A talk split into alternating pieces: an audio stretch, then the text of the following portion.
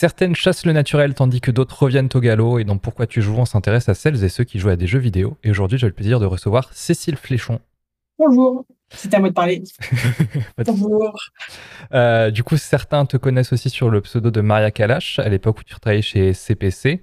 Euh, on t'a vu euh, donc dans beaucoup de choses quand tu étais journaliste. C'est toi qui avais monté la rubrique cabinet de curiosité dans le magazine. Euh, c'est toi aussi qui avais couvert par exemple des sorties d'affaires euh, comme celle des photomontages de Quantic Dream. Et quand j'ai regardé un petit peu ton background, j'ai vu que tu avais un petit peu baroudé partout. Tu es issu d'une licence en psychologie, puis pour faire du journalisme. Tu es aussi championne de France de Jiu-Jitsu brésilien, tu as des formations en dev et maintenant tu es coordinatrice d'écriture. Euh, alors, ouais, euh, parce qu'il y a beaucoup de choses du coup euh, à, à déplier là-dedans. Alors, je vais, je vais aller dans l'ordre anti-chronologique, en fait, entre Canard PC et Focus. Mais alors, je ne suis pas censée parler de mon travail, donc voilà, simplement, je travaille chez Focus. Mais après, on va, coup, je n'ai pas demandé l'autorisation au service de communication. Pas de souci. bref. Mais donc, entre les deux, je ne savais pas trop quoi faire et donc, je m'étais formée à l'animation d'atelier d'écriture. Et j'ai dû, en en animer euh, trois à tout casser. Euh. Mais c'est paradoxalement assez euh, utile dans ma vie quotidienne. voilà. Donc, ensuite, on repart un niveau en arrière. Je suis championne de France de jiu-jitsu brésilien vite fait parce que je suis championne de France en ceinture marron. Et il n'y a que les en ceinture noire que ça compte vraiment. Et j'avais fait donc euh, une licence de psycho, euh, c'est vrai. Avant ça, j'avais même fait une hypocagne. Euh, après la licence de psycho, je me suis même brièvement inscrite en, en histoire, le temps de préparer les concours d'école de journalisme. et ouais, et je me suis formée au dev, bah pareil, donc en gros entre Canard PC et, et ma vie désormais dans l'édition de jeux vidéo, euh, bah, je ne savais pas trop quoi faire. Et Pôle emploi m'avait gentiment euh, envoyé un mail, comme il les a osé, euh, je pense à peu près tous les chômeurs de France et de Navarre, en leur proposant une formation au développement web. Et donc j'ai fait ça. J'ai travaillé quelques mois en tant que développeuse web. je pense que j'étais vraiment dans le, le, bottom 10% des développeurs, hein, soyons très clairs. Enfin, tu vois, c'est un bootcamp, donc tu es censé apprendre en trois mois. Ouais en fait, tu vas t'apprendre à servir des outils, mais tu les comprends pas vraiment. Euh, donc, tu galères quand même beaucoup. Mais c'était très intéressant de comprendre comment fabriquer un, truc avec du code. Tu vois, ce que j'avais jamais fait avant. Et comment tu t'organises tu travailles en équipe et tu vois, et comment tu peux découper euh, des features.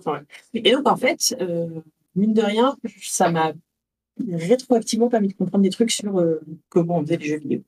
Ok. Question habituelle, est-ce que attends, attends, attends, attends, non, non, stop, stop, stop.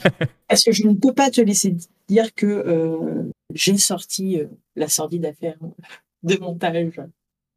Parce que tu vois, c'était quand même un travail d'équipe. Donc à la fin, c'est moi qui ai écrit le papier sur Quantique, c'est vrai. Mais le travail d'enquête, il avait été fait quand même beaucoup avec euh, Ned Sabes, euh, la rédaction, et aussi avec euh, deux super journalistes de Mediapart, qui sont Dan Israel et Mathilde Le Voilà.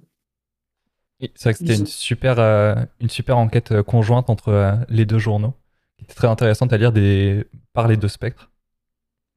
L'approche vraiment Mediapart, donc journalistique classique, et de CPC avec les retombées que ça avait aussi sur l'industrie du jeu vidéo. Ouais, bah, c'était. Euh, en fait, c'était l'intérêt de cette collaboration. Et euh, c'est euh, Yvan qui, qui, avait initié ça grâce à une rencontre plus ou moins fortuite avec Dan Israël. Mmh et donc, oui, c'était ça. En gros, nous, on connaissait, on comprenait le secteur, mais on n'était pas forcément très calé sur bah, comment on fait une enquête. En tout cas, on avait. Euh, moi, c'était des techniques que j'avais apprises à l'école de journalisme avec un super prof qui s'appelle Mark Hunter. Euh, et, euh, mais j'avais jamais eu vraiment l'occasion de les appliquer en rédaction. donc, forcément, tu vois, c'est des, trucs qui font un petit peu peur. et de leur côté, Mediapart, ils avaient toute cette connaissance à la fois du droit du travail, euh, de comment ça fonctionne, euh, les prud'hommes, euh, ce genre de choses. et aussi de comment tu fais en tant que média pour d'abord ne pas écrire de bêtises, pour être solide sur tes appuis dans ce que tu avances, et donc aussi éviter bah, ce qui forcément fait très peur avec une petite structure comme on était, à savoir un procès. Oui, j'imagine. Donc ouais, c'était c'était vraiment c'était une période à la fois passionnante et terrifiante. Je peux comprendre. Mais, euh, ça me fait plaisir euh, parce qu'on continue de m'en parler aujourd'hui. C'était pas vain. Toi, tu t'en souviens. Euh, et, encore aujourd'hui, quand je croise des devs régulièrement, ils m'en reparlent. Donc, c'est cool. C'était un excellent travail. Merci. Est-ce que tu peux nous parler des trois derniers jeux auxquels tu as joué, s'il te plaît? Alors c'est particulièrement cruel parce que là c'est le Steam euh, NeoFest. Oui. Donc euh, euh, à quoi est-ce que j'ai joué? Alors j'ai lancé une espèce de idle game de ferme. C'est très très pratique parce que tu. Rusty Shopkeeper, quelque chose comme ça. Non? Exactement. Rusty's Retirement, je crois. Ouais un truc comme ça. Ouais, euh, donc il occupe euh, le quart inférieur de ton écran. En fait, je l'avais lancé, j'avais absolument pas compris parce que je ne pouvais rien faire. J'avais l'impression que je pouvais rien faire. Et je l'ai relancé une deuxième fois et là, je pouvais planter des graines. Et euh, donc, c'est bon, là, je suis, je suis sur la route pour avoir tous les achievements de la démo. Et ben, pas une mince affaire en soi parce que je ne suis pas du tout une complétionniste. Mais là, sur la démo, je me dis, c'est à ma portée. Euh, qu'est-ce que j'ai joué aussi? Alors, un peu le même délire de faire pousser des trucs, mais cette fois-ci, au lieu d'être un petit machin euh, à la retraite, euh, t'es un bonhomme dans un méca. Un gros mec. Lightyear Frontier Mais bravo Tout à fait. J'ai joué aussi. Ok. Et qu'est-ce qu'on a pensé? Bah en fait, moi, je sors de 40 heures sur The Planet Crafter. Et du coup, Lightyear Frontier me paraît un peu fade. Euh, mais après, c'est aussi parce que euh, The Planet Crafter est un excellent jeu. Euh, mais non, mais moi, il me chauffe beaucoup parce que j'adore les gros robots. Et du coup, de pouvoir mhm. planter des choux avec un gros robot, il y a, y a écrit, il y a mon nom marqué sur le jeu. Donc, mais je suis curieux de voir quand il y aura beaucoup plus de contenu, etc. Je le trouvais un petit peu fastidieux dans ses déplacements, notamment.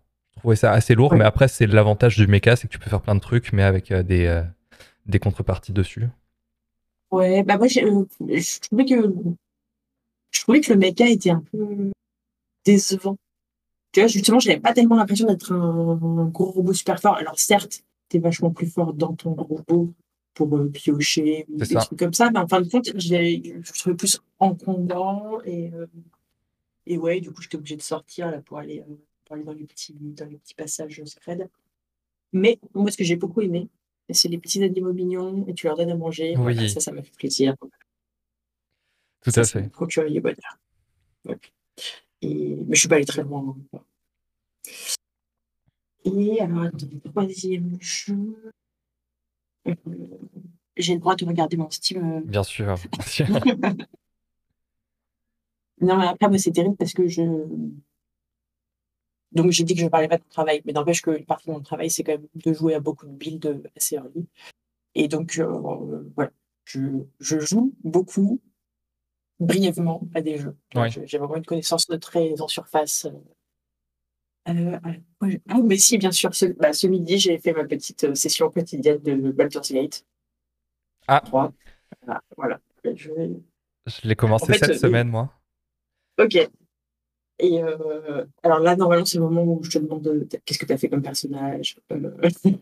Alors, je voulais être, euh, évidemment, moi je suis un artiste, du coup, je voulais être un, nain parce que c'est la race supérieure barde. Sauf que les nains n'ont mhm. pas beaucoup de compétences et d'intérêt à être barde, du coup, je joue un gnome barde, qui est le, petit cousin éloigné du nain. Et, et, je suis fait partie d'un groupe de death metal parce que j'ai les lèvres noires et du, et du col sur les yeux. Euh, c'est ça mon lore. Et euh, le but, c'est essayer de, de, charmer un petit peu près euh, tous les PNJ que je rencontre grâce à mon art. Ah, ok. Fait, ça, je trouve ça hyper marrant, ce genre de RPG. Je trouve qu'il y a, il y a des tas de façons de les aborder. Et tu vois, toi, tu arrives avec ton personnage dans ta tête, il a une histoire, et j'imagine que tu roleplay ça plus ou moins. Il y a des gens qui ne prennent pas les moindres décisions sans avoir lu cinq walkthroughs et comparer le truc. Moi, j'ai fait un personnage, mais tellement au pif. genre, je, ben, je suis en barde aussi, mais genre gros lézard rouge, là. Oui. Je sais plus comment il s'appelle. mais vraiment, genre, j'ai c'était l'idée, j'étais là random, random, mais bref. Et, et voilà, et j'ai absolument aucune backstory.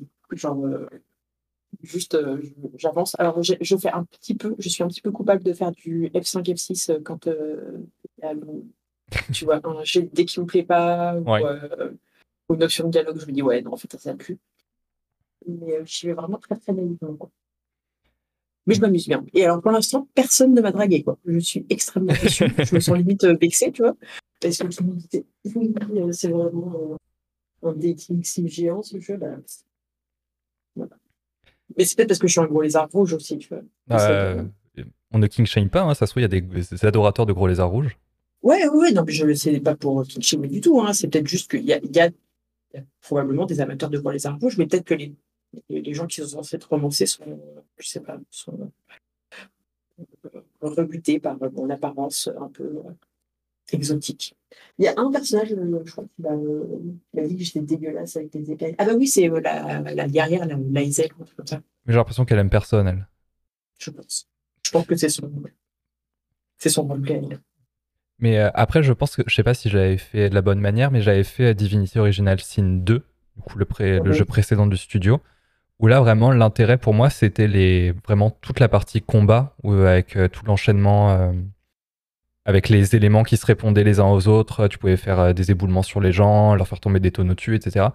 Et là, j'ai l'impression qu'il y a beaucoup plus d'emphase sur euh, ce que tu fais autour des combats, en plus de ce qu'il y a sur les combats, ce qui fait que tu peux vraiment aborder euh, des situations. Il n'y avait pas forcément cette notion. évidemment, tu pouvais brasser des gens pour qu'ils te laissent passer au lieu de les combattre en leur donnant de l'argent ou en les, en les impressionnant. Quoi. Mais j'ai l'impression que c'est encore plus accentué et qu'on rentre de plus en plus dans un vrai donjon et dragon bah, ce qui était l'objectif, j'imagine, de, de l'Ariane derrière. Ouais, bah, moi je t'avoue que j'évite presque les combats. Genre là, euh, tu vois, il y, a plein d'endroits où genre, je suis arrivé euh, en mode furtif, tu vois, euh, faufiler mon groupe dans l'ombre en me disant, enfin, tu vois, faut pas qu'on me voit. Et après, genre par hasard, je me rends compte comme je peux discuter avec les gens. Bon, certes, ils sont assez peu sympathiques, ils s'expriment de façon assez véhémente, je leur ai envie de me casser la figure, mais tu vois, bref, donc genre le, le corps des gobelins, et trucs comme ça. Et je suis assez contente de, de pouvoir ne pas me battre.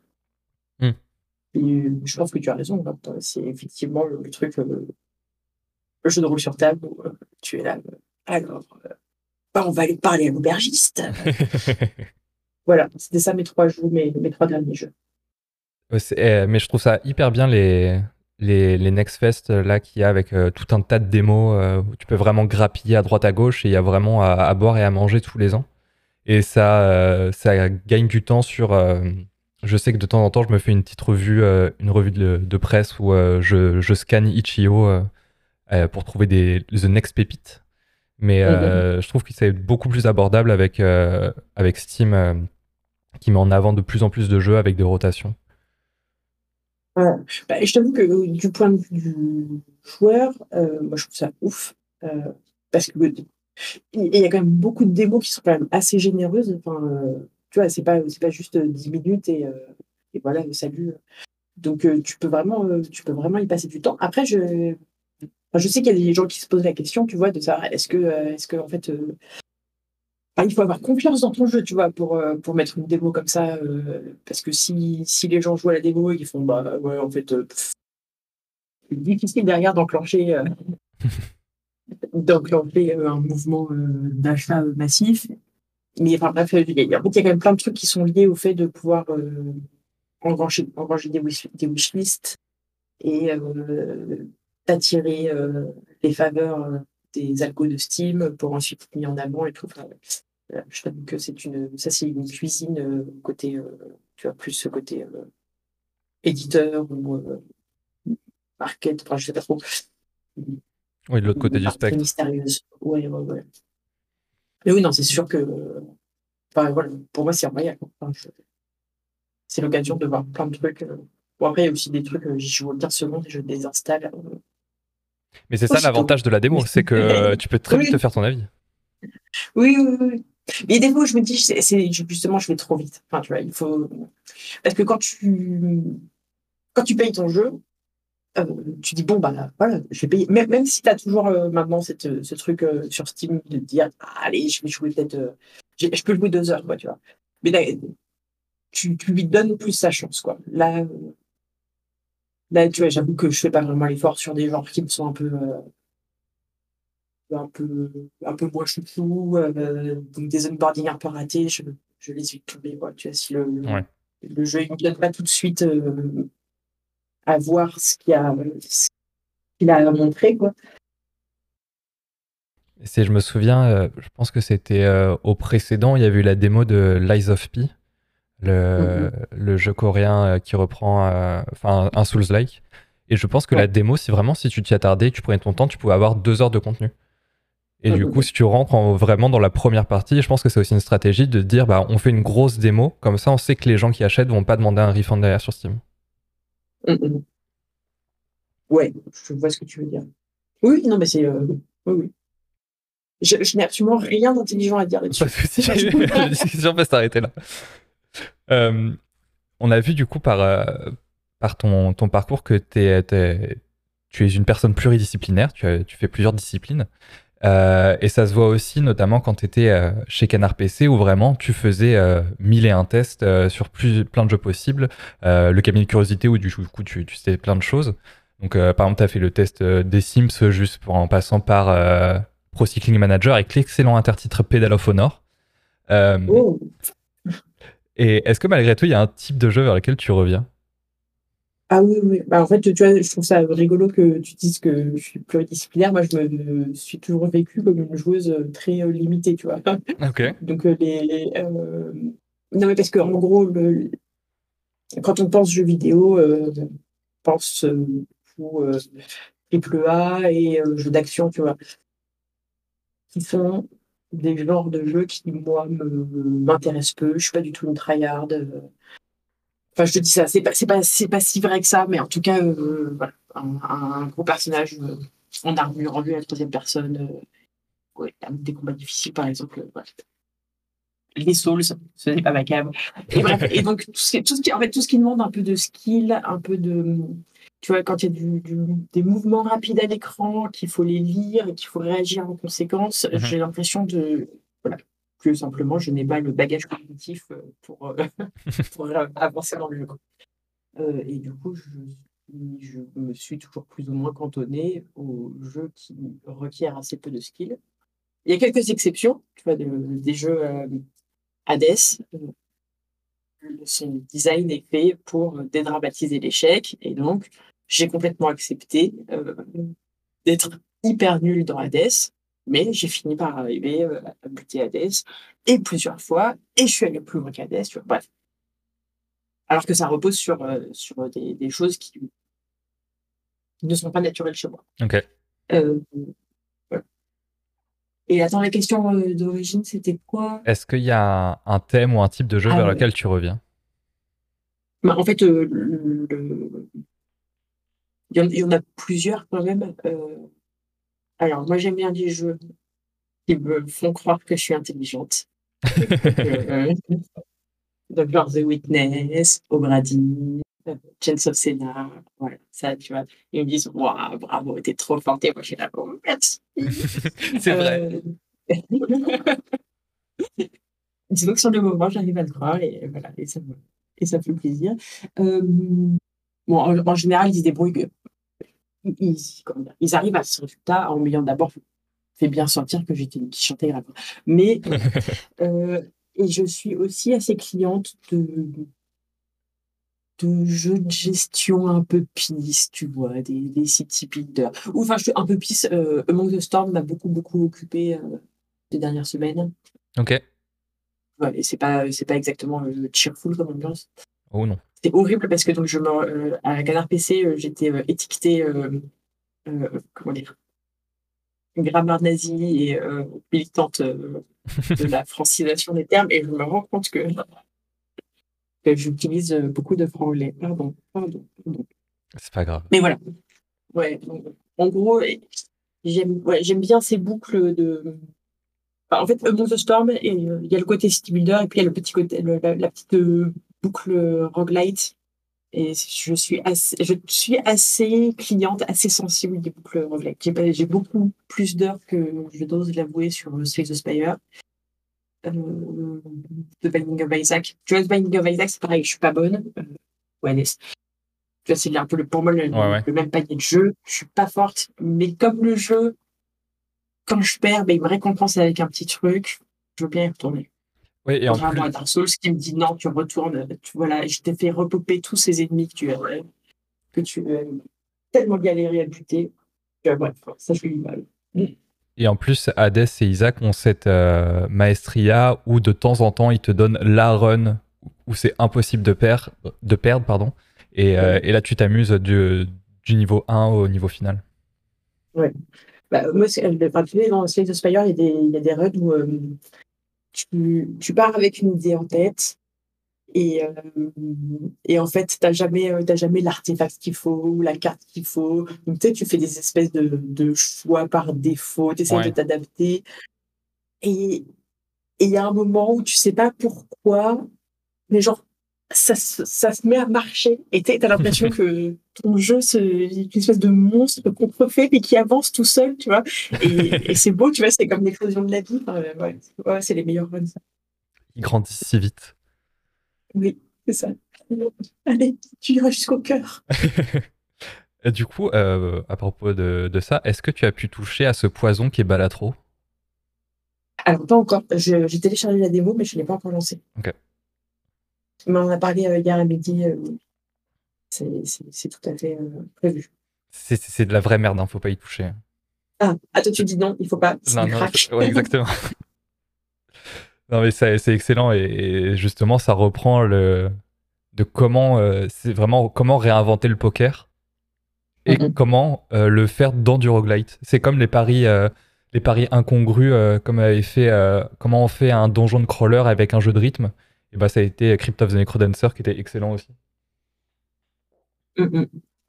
Ouais, les mélanges, euh, les mélanges étranges, ça donne souvent des trucs intéressants. Euh, et je te dis ça et je me dis, bah là, tu vois, normalement, dans le fil de la conversation, je te donnerai un autre exemple. Tu ferais, ah, mais oui, Et euh, évidemment, je... mon, esprit est tout à fait vide et je n'ai absolument aucun autre exemple, mais oui. Et sinon, on peut, on peut parler d'autres choses. Et par exemple, je peux te poser la question en tant que journaliste ou dans ton travail, comment est-ce qu'on reconnaît un bon jeu? Euh, Alors, enfin, tu vois, il y a deux choses. Enfin, c'est comment, comment on le reconnaît et euh, qu'est-ce qui fait qu'il est bon, tu vois. Enfin, euh, qui sont pas forcément exactement. Enfin, c'est pas exactement la même chose, j'ai envie de te dire. Donc, je vais commencer par te dire qu'est-ce que c'est un, un bon jeu d'après moi. Ok. Et en même temps, euh, je suis pas sûre, enfin, je suis sûre qu'il y a des tas de contre-exemples. Mais euh, moi, ce qui m'intéresse, c'est quand les intentions sont soutenues par les systèmes et, que, et que tout fonctionne ensemble. Donc, euh, alors attends, on va essayer de, je vais essayer de trouver un exemple et tu couperas le moment où je fais. tu couperas pas et c'est pas grave. Euh,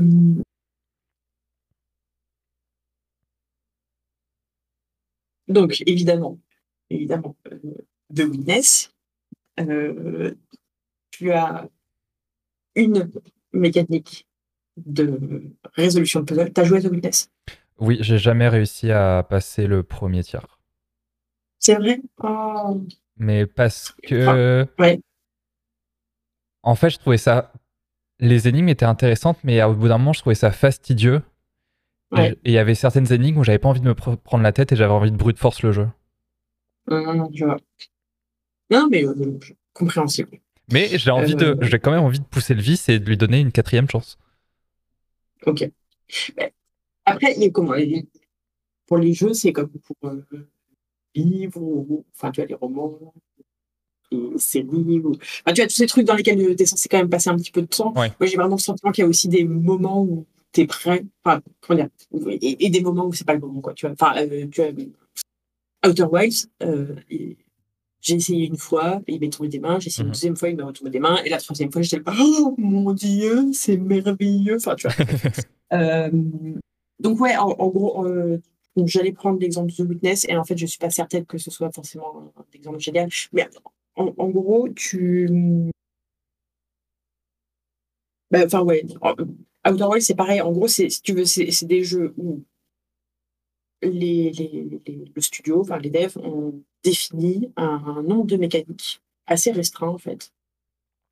Et il les décline enfin, dans tous les sens. Euh, et euh, tu vois, donc dans The Witness, la mécanique de base, c'est juste de décider un truc sur une grille et de changer les règles qui vont permettre de valider ça. Et genre, les règles, elles sont déclinées dans tous les sens. Et après, je ne veux pas spoiler, parce qu'il y a encore des gens qui n'ont pas jouer The Witness ou qui ne sont pas allés assez loin dans The Witness, mais ils redéclinent la mécanique à un niveau encore supérieur, tu vois. Mhm. Euh, en fait, ça, je trouve, enfin, tu vois, c'est ça qui me qui m'intéresse et qui me frappe et je fais waouh. C'est ça, en fait, c'est qu'arriver très, bah, ça arrive très tôt quand même dans le jeu. Euh, la grille, c'est plus justement sur un petit tableau, ça devient, ça fait partie aussi de l'environnement. Voilà. Tu l'as dit, c'est pas moi. ça arrive au bout d'une heure de jeu, je pense que c'est bon. Ah oui, non, mais, mais, je pense même que ça arrive avant. Hein. Enfin, mais le truc, c'est que tu as, as, des gens qui ont joué. Euh... Enfin, j'ai vu, vu, des. Gens qui ont lancé la démo pendant du The Witness. Non, mais j'ai vu des gens streamer du The Witness et ils étaient euh, bien avancés, tu vois. Enfin, mais ils n'avaient toujours pas vu. Ok. Ils n'avaient toujours pas vu un environnement. Quoi. et alors, ça m'a fait penser à un truc je suis sûre que c'était intéressant au moment où j'y ai pensé. Bref. Oui, non, mais voilà, en fait, euh, c'est ça, ça que je veux dire. Alors, voilà, non, c'est pas ça que je voulais dire, mais c'est ça qui m'est apparu. C'est que euh, je crois que ce que je trouve particulièrement intéressant, c'est les contraintes. C'est-à-dire que tu vois, le, se cantonner à un nombre restreint de mécaniques, par exemple, et les décliner dans tous les sens et en faire un truc qui se tient par lui-même.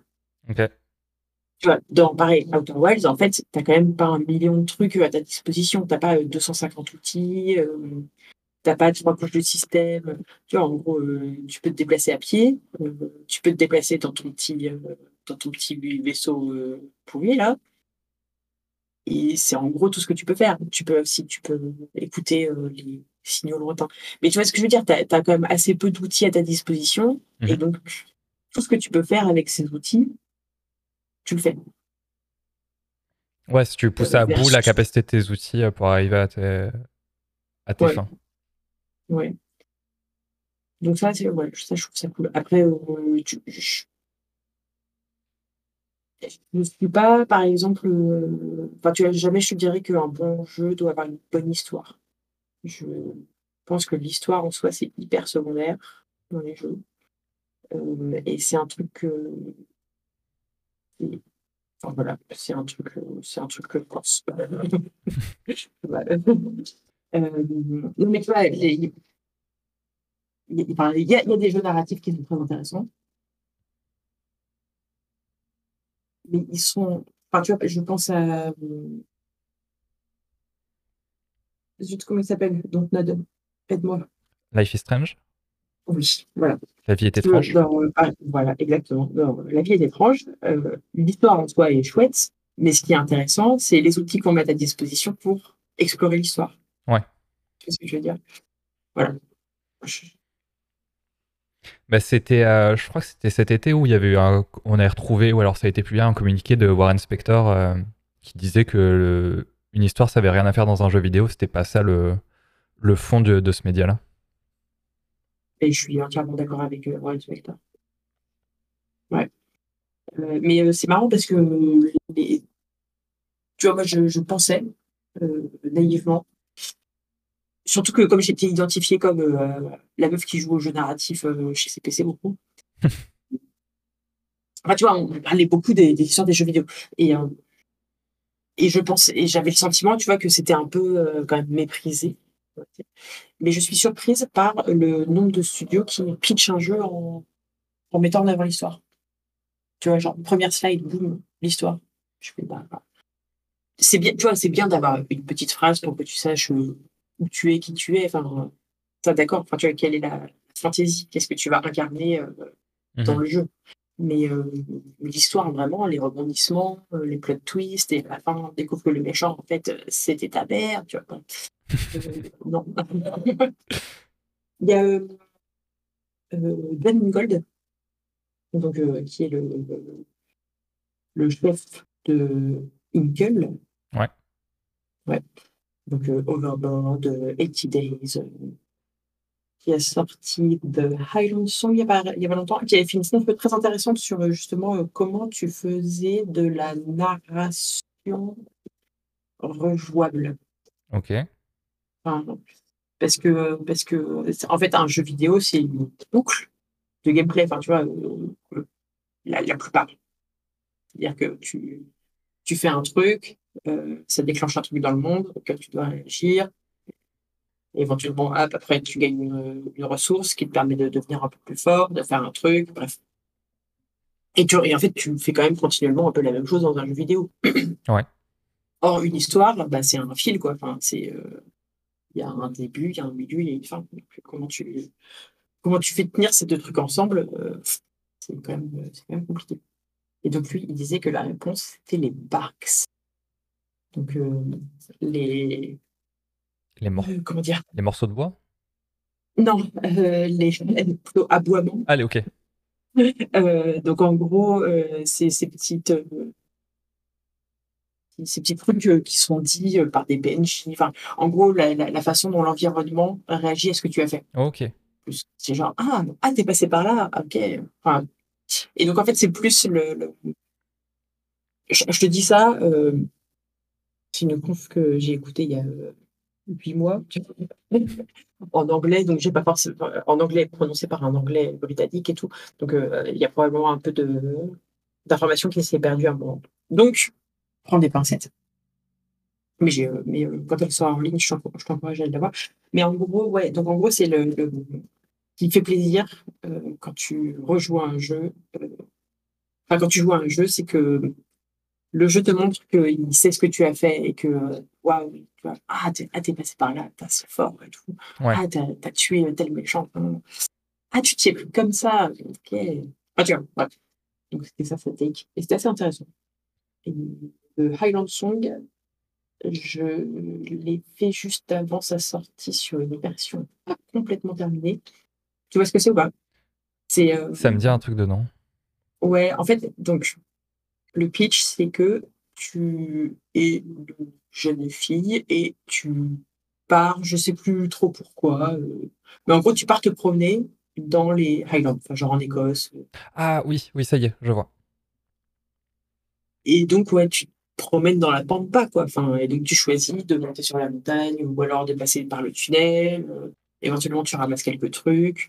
De temps en temps, il y a des passages un peu chez Père, euh, ambiance jeu de rythme. Euh, tu poursuis des, des biches. Ok. et, euh, et donc, il y a et donc il n'y a, a, pas deux runs qui se ressemblent. Et de temps en temps, tu trouves pas, tu un jeu de, comment dire, il faut reconnaître.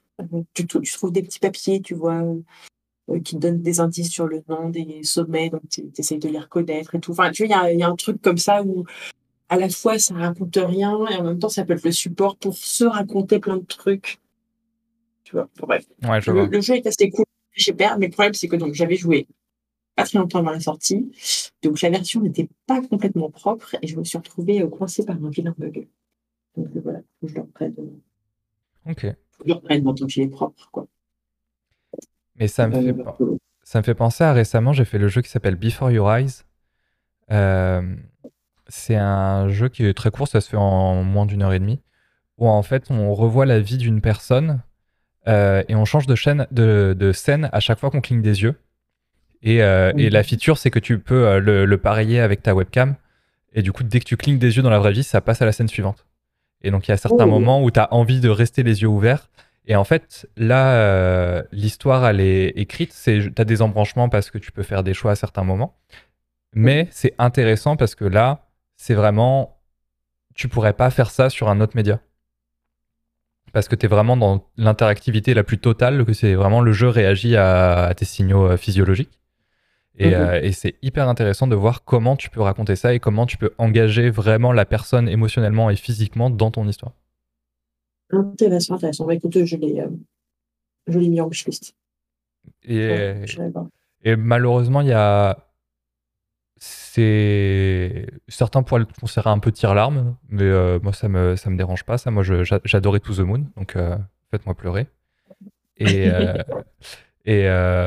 et, malheureusement, il y a peu d'intérêt à, le refaire, malgré les embranchements. Ouais, mais ouais, c'est un truc ça, les embranchements. Je, en fait, je, fondamentalement, les embranchements, je ne crois pas qu'ils soient là en, tout cas, tu vois, quand, tu es joueur, je, enfin, je, moi, ça m'est pas beaucoup arrivé de rejouer un jeu pour voir ce que ça donnait quand je faisais des choix différents. D'abord parce qu'en fait, je crois que je, je, je crois pas être une exception. Je crois qu'on a tendance à être fidèle à ses choix. Enfin, tu vois, si j'ai choisi, bah, sais, moi, de sauver euh, la grenouille euh, plutôt que le crapaud. Enfin, c'est pas parce que j'étais motivé pour euh, la sauver, tu vois. Et me dire que je vais sacrifier la grenouille pour voir ce que ça donne quand je sauve le crapaud, c'est ça marche pas. Enfin, tu vois, en fait, je crois que les embranchements, les choix, ils sont, ils sont là simplement. Oui. Pour que tu fasses ton, choix, mais pas pour que tu le revisites euh, après. Je sais pas si ça a beaucoup de sens. Non, non, mais. Dans ma tête, c'est clair je comprends, mais c'était l'apanage des, des jeux Telltale à l'époque dans The Walking Dead où tu avais l'encart euh, machin va se souvenir de ta décision. Euh, mm. Et d'accord, mais euh, c'était ma décision et j'ai pas forcément envie d'en changer juste pour voir comment machin dans trois épisodes il va réagir. Mm, mais exactement. Mais, comment parce qu'il y a des idées qui se bousculent dans ma tête. Et tu vas voir qu'à la fin, il n'y en aura absolument aucune de, de. Mais euh, alors, je me, je me, souviens avoir vu une Alors, en gros, c'est un, c'est un, un, mec, un narrative euh, designer euh, pour un énorme jeu, mais un truc genre MMO, tu vois, à l'époque. Et il, il, disait que quand tu, quand tu offres à un joueur la possibilité de tuer un personnage dans ton histoire, du point de vue de la prod, ça veut dire qu'après, en fait, tu vas considérer que le personnage est mort. tu vas plus jamais. ok. Comment dire? Ah, tu vois, donc, j'en sais rien, moi, t'es dans, dans Walking Dead, ce qui est un mauvais exemple parce que. Ah, peut-être pas? Bref.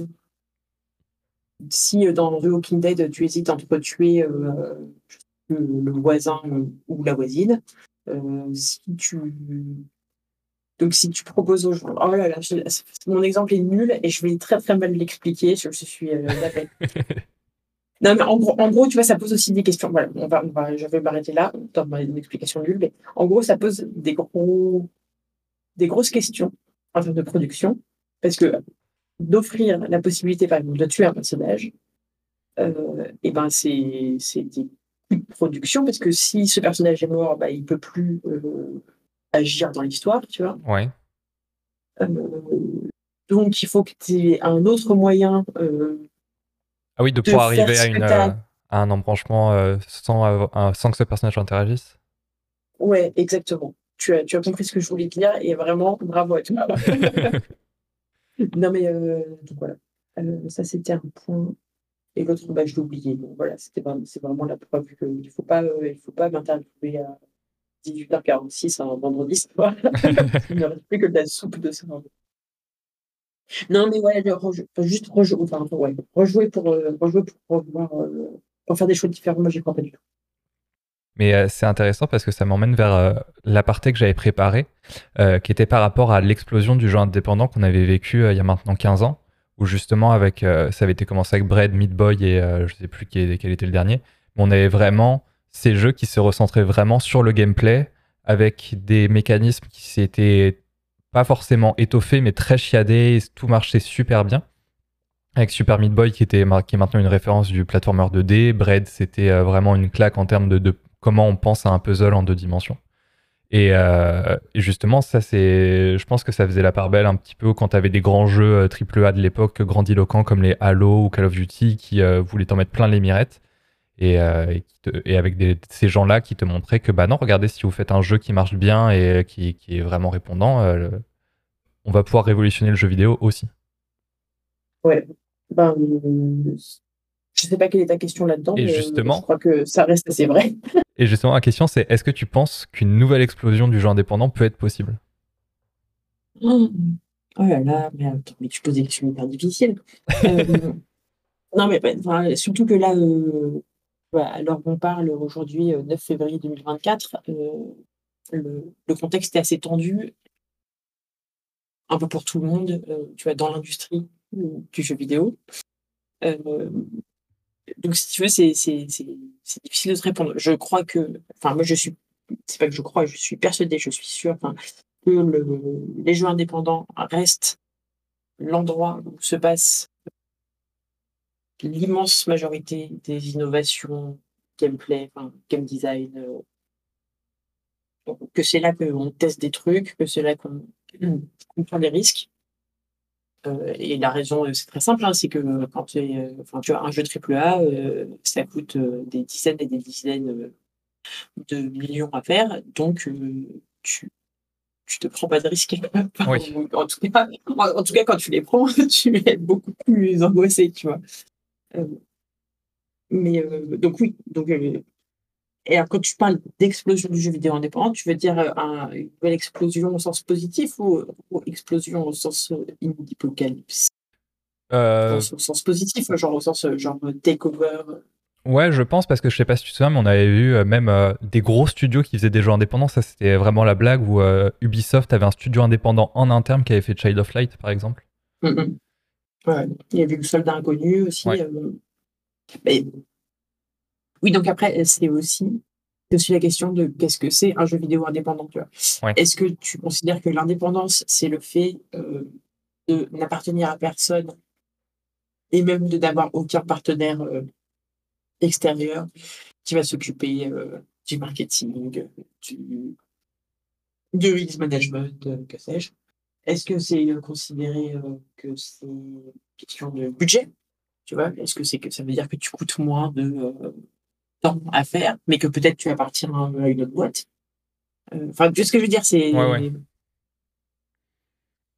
Oui, c'est euh, oui, de voir où est-ce que tu mets la limite du, euh, du jeu indépendant. Ouais. Euh, Est-ce que c'est une esthétique euh, Juste, tu vois, Je pense que c'est une démarche en elle-même. De, ça passe par le, la limite de moyens. mm, mm. Et, et du coup, cette limite de moyens fait qu'on a tout un, un processus de création qui va être différent de ceux euh, des grands ponts de l'industrie? Ouais. Bah moi, je, suis- en fait, je suis hyper euh, convaincue du fait que la contrainte de moyens, enfin, le fait de devoir faire ton jeu avec des bouts de ficelle, euh, c'est hyper euh, positif quand c'est intégré comme contrainte de production et que et enfin tu vois c'est là que euh, que les équipes euh, trouvent des solutions euh, malignes créatives qui qui emmènent le joueur ailleurs tu vois Je suis tout à fait d'accord. et je ouais il y a enfin tu vois il y a quand même pas mal de Ah, j'ai l'impression qu'il y a un tournant un peu difficile et je crois que c'est particulièrement vrai pour euh, euh, les, les équipes qui ont réussi à, à faire un truc une première fois. Alors peut-être que je suis en train de dire n'importe quoi. Mais enfin, tu vois, genre tu, tu fais un jeu bien, donc tu gagnes plein de sous et, euh, et donc tu as plein de sous à réinvestir dans ton jeu d'après. Et je crois que le danger là, c'est de vouloir faire un truc trop. euh, Enfin, tu vois, de vouloir step up. Boum, anglicisme. De vouloir monter, monter trop en gamme de budget. Euh, Et je te dis ça en même temps, dans enfin, tu vois, je pense à Playdead. Ouais. Euh, après Limbo, ils ont fait Inside, et Inside, ça a coûté quand même vraiment très cher à faire. Je sais plus combien j'avais eu le chiffre, mais genre, c'était. Et ils ont quand même fait un truc euh, hyper, euh, hyper indie dans, dans l'idée, tu vois. Ouais. Donc, il y a probablement des contre-exemples à ce que je dis. Donc, il faut probablement pas trop m'écouter là-dessus. Mais ouais, la contrainte, euh, l'économie de moyens comme contrainte créatrice, je trouve ça euh, super. En revanche, le, le, le truc, le corollaire dans lequel euh, il faut pas tomber, c'est euh, dire, ah bah, euh, on n'a pas de sous, donc on ne se paye pas, euh, tu fais que travailler. Enfin, tu vois, ça, ça, ça rend les gens malheureux et ça aide pas à faire des choix de jeu. Bah, c'était un peu le cas, je crois, de, du dev de le jeu de ferme, Stardew Valley. Ouais. Où il me semble que c'était euh, son champ du signe et si, euh, si ça marchait pas, il arrêtait. Il arrêtait, il se retournait vraiment dans une carrière. Euh, enfin, il arrêtait de travailler dans le jeu vidéo, quoi. Ouais, il se tournait vers quelque chose de plus alimentaire. Exact. Ouais, mais ça, c'est.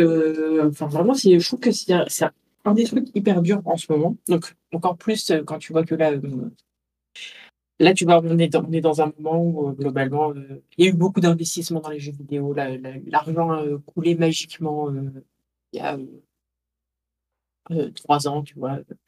Et, et, là, en ce moment, tu vois, il y a beaucoup de beaucoup d'entreprises qui licencient, y compris des très grosses entreprises des moyennes aussi, euh, et des petites aussi, parce qu'en fait, il y a moins d'investissement. Enfin, en mhm. gros, c'est rendu compte qu'on a vu trop, donc euh, bah, du coup, euh, les gens retirent leur bille. Donc là, pour le coup, il y en a vraiment moins. et donc, on voit des tas de gens qui restent sur le carreau et même les gens qui restent pas sur le cas, enfin, tu vois, c'est très visible, on va dire, les gens qui sont licenciés, mais moins visible, mais euh, qui est aussi une réalité, c'est euh, bah, les équipes qui se montent et qui veulent travailler sur leur jeu, qui arrivent à récupérer des sous à gauche à, gauche, à droite, mais pas suffisamment pour avancer, tu vois. Et parfois, c'est parce que c'est parce que la proposition est peut-être pas tout à fait. Euh, je sais pas comment le dire, parce que c'est même pas en fait, tu vas récupérer des sous, c'est même pas, c'est même pas est-ce que ton jeu il est bon, c'est est-ce que, c'est est-ce que les gens qui te donneraient des sous pensent que ton jeu il va permettre à la fois de récupérer leurs sous et d'en gagner plus, tu vois ce que je veux dire? Enfin, c'est ce qui n'est pas forcément complètement aligné avec le fait que le jeu soit bon. Mais toujours est-il que ouais, c'est un truc assez cruel, euh, c'est que bah il y a des tas de gens qui ont des super chouettes idées, des super chouettes projets, et, ça reste des projets et que ça ne voit jamais le jour, tu vois. C'est vrai qu'il y a de plus en plus de projets où, euh, qui se communiquent comme euh, des anciens euh, d'Ubisoft, des anciens de Blizzard, qui font leur jeu à leur sauce et tout. et justement, ça se voit aussi, ceux qui manquent d'investissement, bah, ça se tourne souvent vers des Kickstarter ou alors des builds à peine montés pour faire de l'early access. Bah ouais, en fait, là, c'est un peu le, le corollaire de, enfin, du, tu sais, le chant du signe de Fish tout à l'heure, le chant du signe de, je sais pas le chant du signe, mais enfin, là, Ubisoft, euh, c'est sûr que ces dernières années, euh, comme il y a eu pas mal de gens, il y a eu voilà, un phénomène d'attrition naturelle. Mhm. Euh, donc, mais c'est, et, tu vois, on peut comprendre que quand tu as travaillé pendant des années pour très très grosse boîte de jeux vidéo, tu as envie à un moment de faire des choses plus personnelles plus, enfin ouais, différentes. Euh, et donc, euh, et donc ouais, il y a pas mal de, il y a effectivement pas mal d'équipes qui se montent, euh, y compris avec des vétérans de très grosses boîtes. Et au-delà de ça aussi, c'est normal que quand tu aimes viscéralement ce que tu fais, tu as envie de continuer et ça te fait chier de pas pouvoir retrouver du taf parce que c'est un monde hyper compétitif. Ouais, oui, bien sûr. Enfin, tu vois, ça fait partie des trucs qui, qui, sont un peu, un peu tristes, quoi, un peu, un difficiles. Euh. Tu vois, étant un être humain, euh, j'ai globalement de l'empathie pour euh, les autres êtres humains. Et, et tu vois, j'ai pas envie de dire que dans un monde idéal, tu vois, tous les projets de jeu trouveraient des financements. mais enfin, dans un monde idéal, tout cas, il y, a, il y a, beaucoup de projets de jeux qui actuellement ne trouvent pas de financement qui en trouveraient. Il y a peut-être quelques projets de jeux qui trouvent du financement qui n'en trouveraient pas. Et c'est un peu le, comment ouais. Je sais, enfin, tu vois, je sais, j'arrive pas à me rendre compte, n'ayant jamais travaillé, par exemple, du côté du cinéma, qui est quand même assez à pas mal de similitudes. Enfin, tu vois, il y a à la fois le côté, euh, le côté où tu as euh, des volontés euh, euh, pour ne pas dire parfois autorial. Euh, voilà, tu, tu, cherches à, tripoter les limites du médium, à raconter des nouvelles choses, à faire vivre des trucs euh, différents. Et de l'autre côté, bah, une économie, il faut vendre, il faut. Et en fait, il faut donner. enfin, il faut donner aux gens envie d'acheter ton truc. Et il faut donner envie aux gens. euh, les gens, c'est à la fois le capital, mais c'est aussi, tu vois, les investisseurs. Non, Voilà. c'est. Encore, encore une fois, encore une fois, je n'ai pas, tu vois, j'ai pas d'insight beaucoup plus profond que ça. Désolé. Je vais te proposer d'un petit peu de détendre l'atmosphère avec un petit jeu. Ouf. Euh, que je vais être archi nul. Voilà. alors, Donc, j'ai- comme ça, j'annonce. J'avais pas d'idée sur le nom, du coup le nom est très descriptif, ça s'appelle le jeu du hashtag. Euh, je vais te dire une série de, de hashtags, et le but c'est de deviner le jeu à partir de ces, de ces tags. Donc un Je exemple, que je vais être trop, mauvaise. Ouais, un vas-y. ex- exemple serpent, carton, infiltration, robot, Metal Gear Solid. Attends. Ouais, je vais être trop nul. Je vais être tellement nul. Euh, je les ai fait de plus en plus durs normalement, mais je sais que c'est forcément des jeux auxquels tu as joué. Parce que j'ai vu que tu les avais testés dans CPC. Ok. Ouf. Euh, ou d'autres, c'est euh, tu les as pas testés, mais c'est sûr que tu y as joué. Alors, D'accord. Ok. est-ce que tu es prêt Je, je, je, je suis prête. Je suis prête.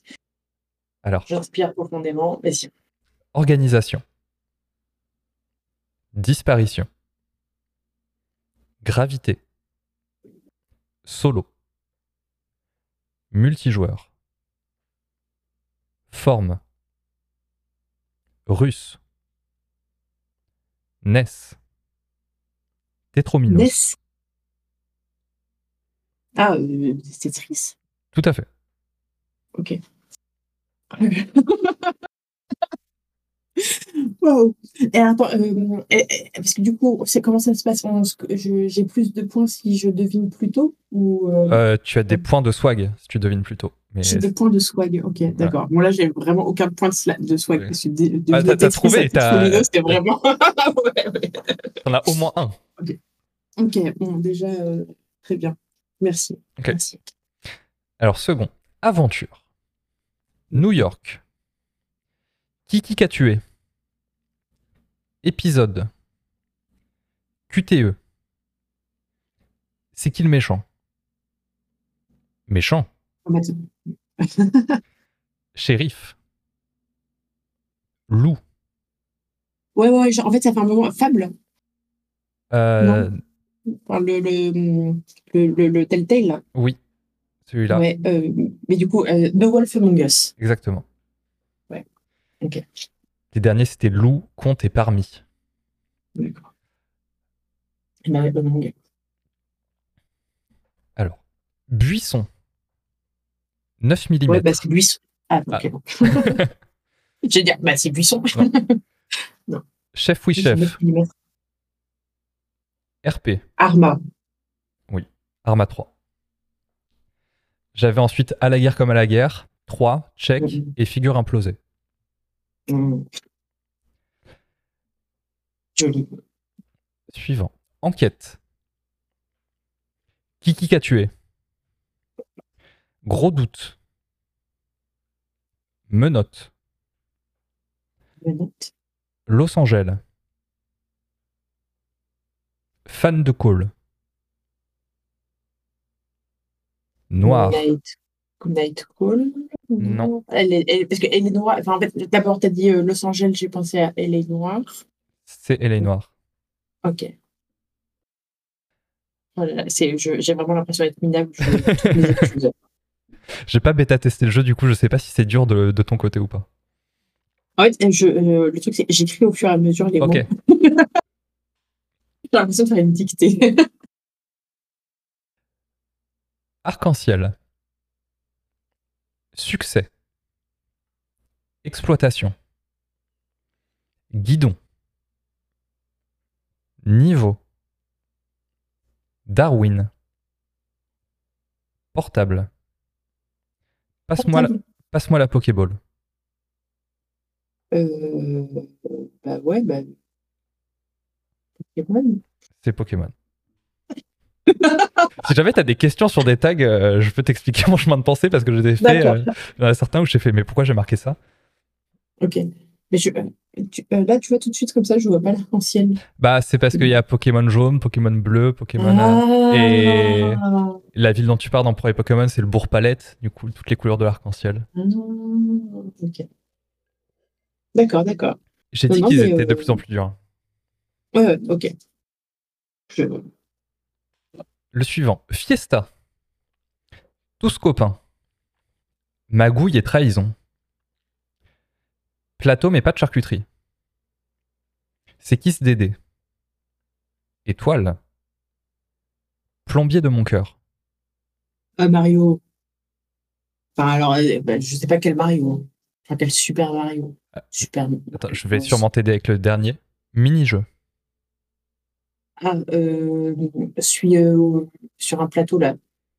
Oh, je suis pas de charcuterie. Bah oui, d'accord, ok. Mais c'est pour ça. Enfin, ouais, ouais. Euh, ouais, je sais plus comment il s'appelle. Mario Party. Parti. Bah oui, évidemment. Oh, oh là là. La décatombe. Manoir. Cube. Une soluce SVP. Ouais, c'est un Sherlock, ça, non? C'est pas moi qui suis bête. H- HPI zèbre ici. Lac. Pointé cliqué. Rouille. Ah, Rusty Lake, pardon. Exactement. Oh là là. En fait, en fait, le truc, c'est que euh, ça va vite. vois. Ok, je peux prendre Et- plus de et- Ouais, en fait, tu as une, une petite pause, euh, une, une petite pause de temps en temps entre, euh, entre deux mots autour. euh, Prête pour le suivant enfin, je. Pour le moment, je- euh, tu les as tous? Ouais. Oui, mais euh, comment De 38 mots sur un jeu, si tu veux? Alors, Concrètement, tu dis le, le titre du jeu. euh, je- j'ai du mal à me sentir fiable. Mais... Pas le temps de niaiser. Rembobinage. Foot Ah bah, cagoule. euh, Oui. Attends, attends, attends, attends, attends. Donc, parce que là, rembobinage, ça me semble être une mécanique assez clé. Ta cagoule. Ok. Pas- parce que- et pas le temps de niaiser, je sais pas si c'est un, un indice de québéquitude ou pas. Non. Non, ok. Haute forme. Mhm. Comme Mario. Comme Banjo Euh, Kazooie. Exactement.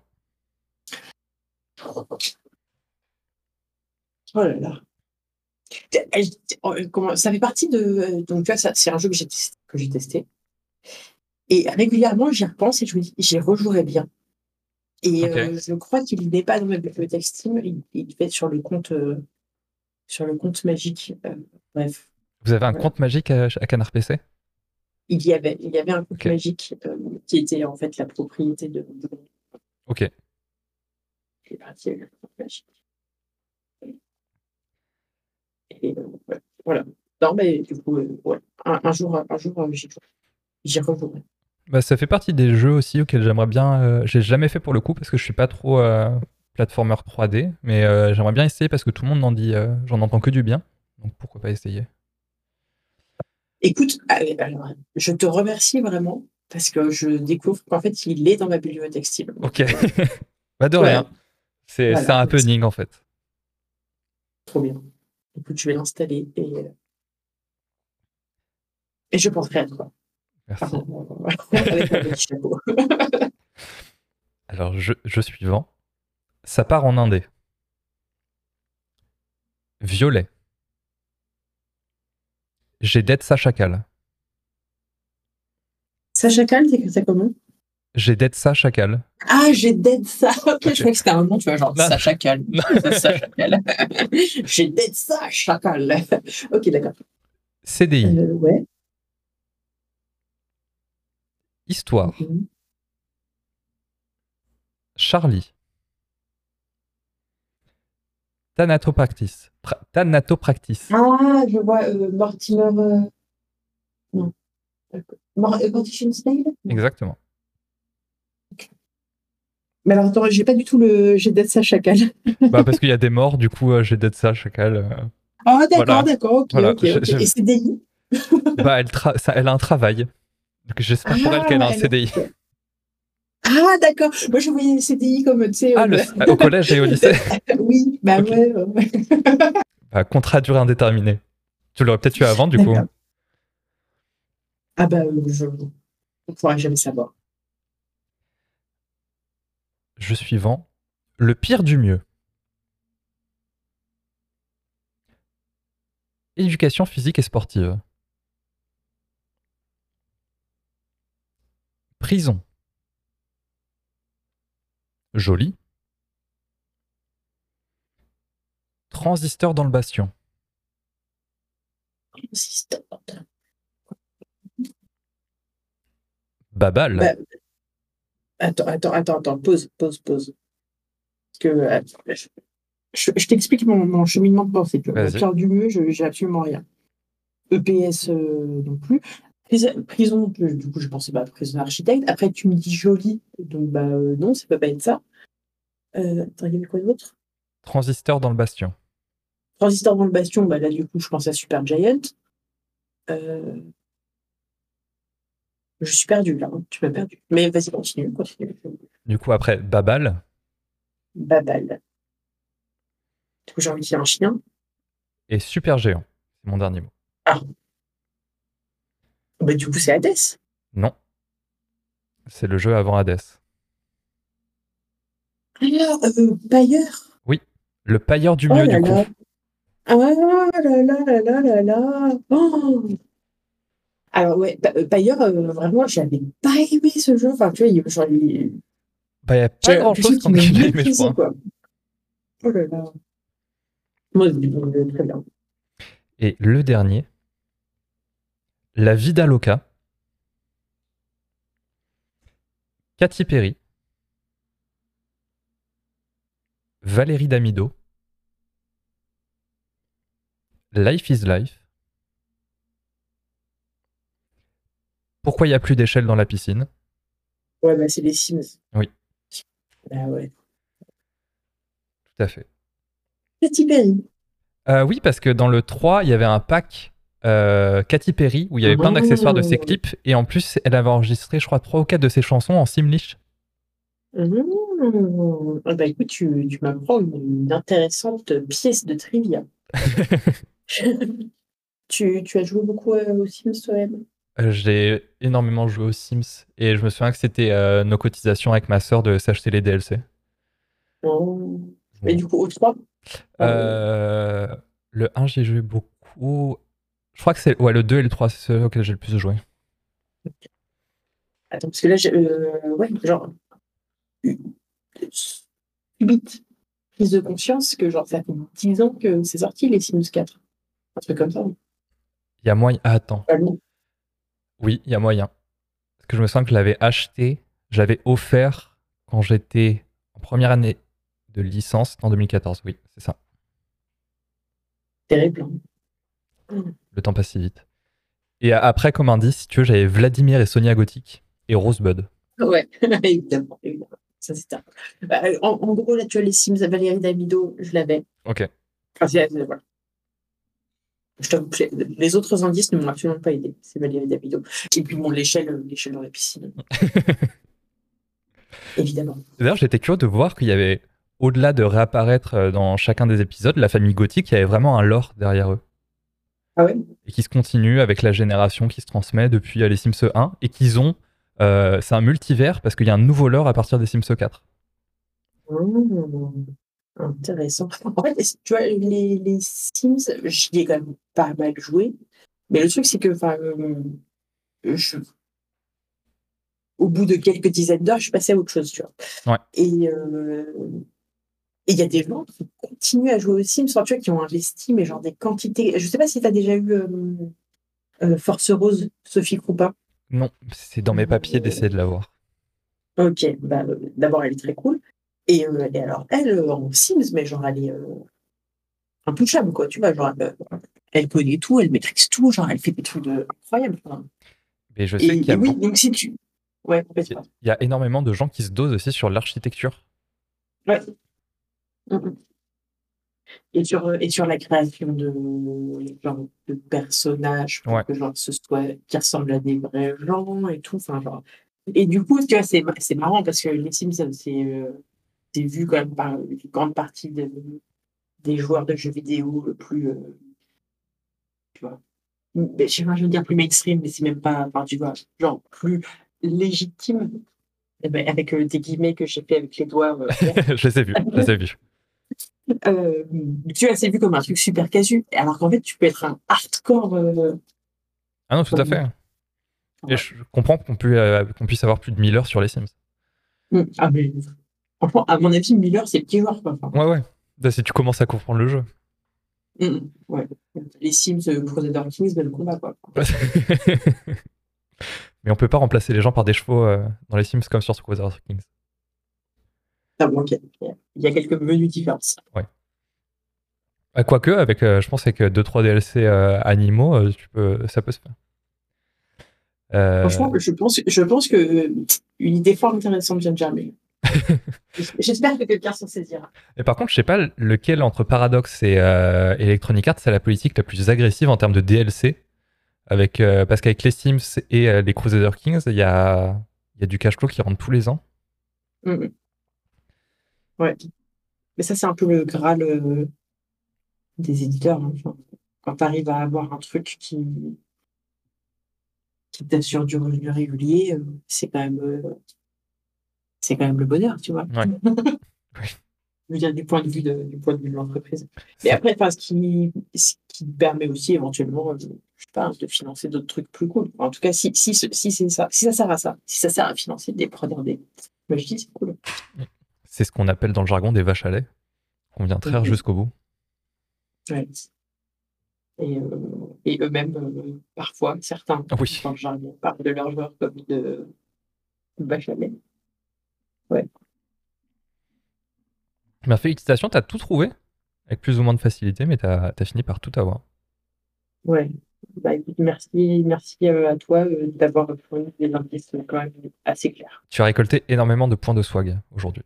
Merci, merci. J'en avais bien besoin. Euh, maintenant, on va recommencer au début. Est-ce que tu pourrais nous parler de ton premier souvenir de jeu vidéo?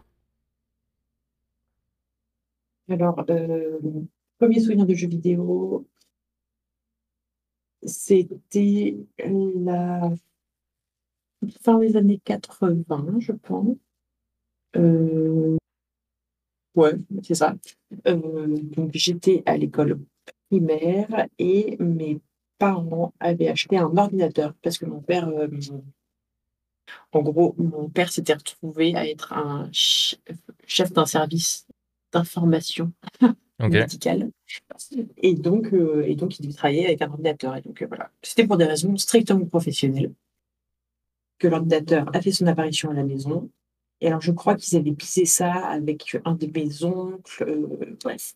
Et toujours est-il qu'on a vu l'ordinateur et mon oncle nous avait filé des disquettes avec des jeux dessus. Et donc, les jeux en question, il y avait un démineur hyper difficile. Surtout que tu vois, genre, je savais à peine lire. Et il y avait un Tetris en 3D. Le Tetris en 3D, on l'avait pas mal pensé. Okay. Même qu'un autre truc qui s'appelait Aldo, qui était, et je découvert bien plus tard, un rip-off de Donkey Kong. Donc, tu vois, c'était une plateforme avec des petits boulets qui tombaient. Et il fallait sauter par-dessus.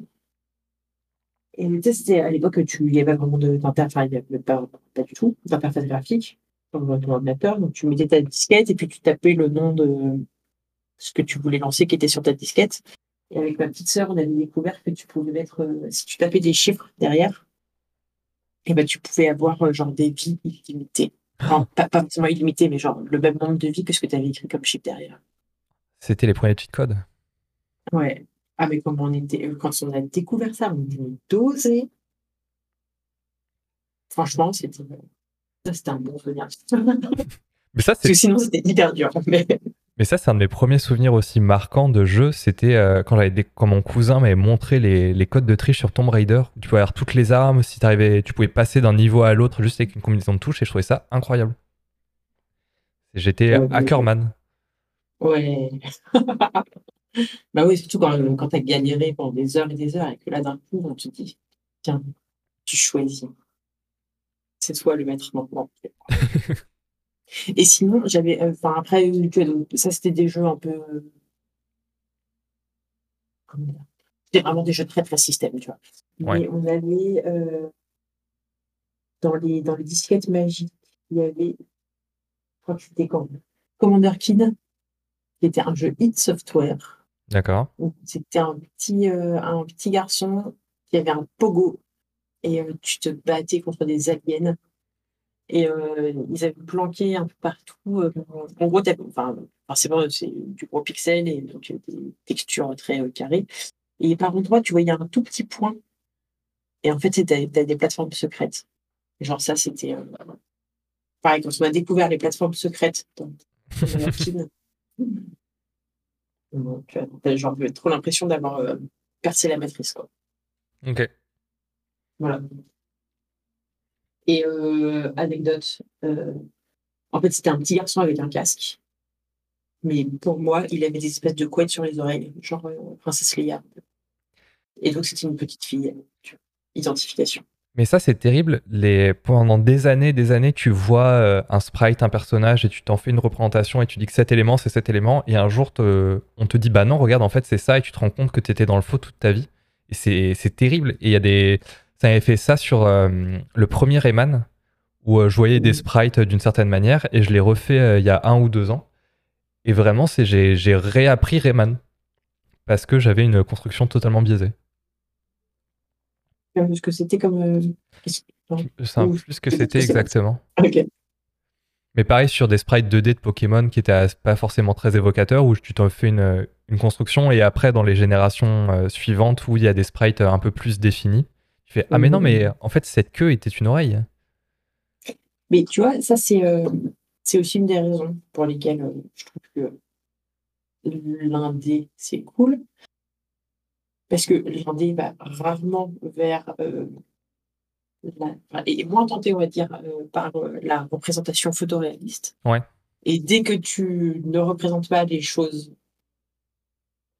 de façon très fine, et eh ben, tu laisses de la place pour les projections des joueurs, tu vois. Et je pense que tu vois, c'est un, mécanisme de. C'est une façon de s'approprier le jeu Disons qu'on te laisse t'approprier le jeu de façon beaucoup plus euh, profonde, intime, avec des trucs euh, un peu, un peu blurry, un peu, un peu nébuleux, un peu pixelisé, tu vois, que euh, quand on t'offre un truc, genre avec Pixel Perfect. Mhm.